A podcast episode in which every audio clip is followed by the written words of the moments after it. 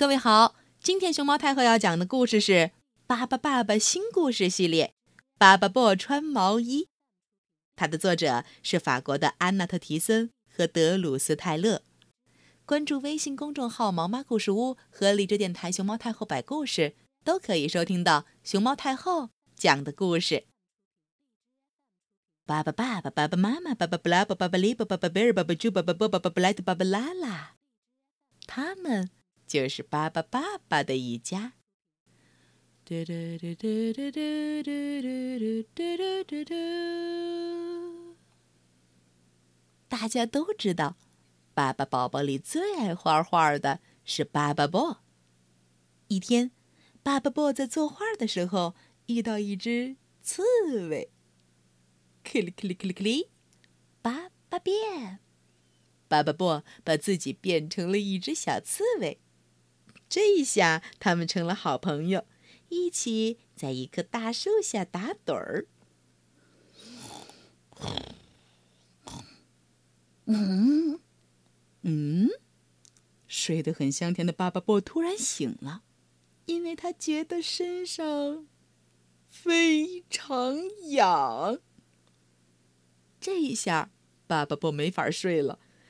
是什么让身上那么痒啊？哦，巴巴布一下变出了六只手出来，全身上下左右前后，抓抓抓抓抓抓抓，到处开始挠起来，可是还是很痒。等到稍微冷静一点以后，巴巴布拿起放大镜，仔细看了看他的新朋友小刺猬。啊，刺猬身上有好多跳蚤。刺猬不怕跳蚤，可巴巴布特别怕跳蚤。被跳蚤叮过的皮肤，嗯，痒的没法说。巴巴布把这事儿告诉了巴巴爸爸，想向爸爸求助。哦，正在给大绵羊剃羊毛的巴巴爸爸，听了巴巴布的描述以后，叮，有了个主意。嘟嘟嘟嘟嘟嘟嘟嘟嘟嘟嘟嘟！爸爸爸爸顺手操起给绵羊剃羊毛的推子，也开始给巴巴布造起型来。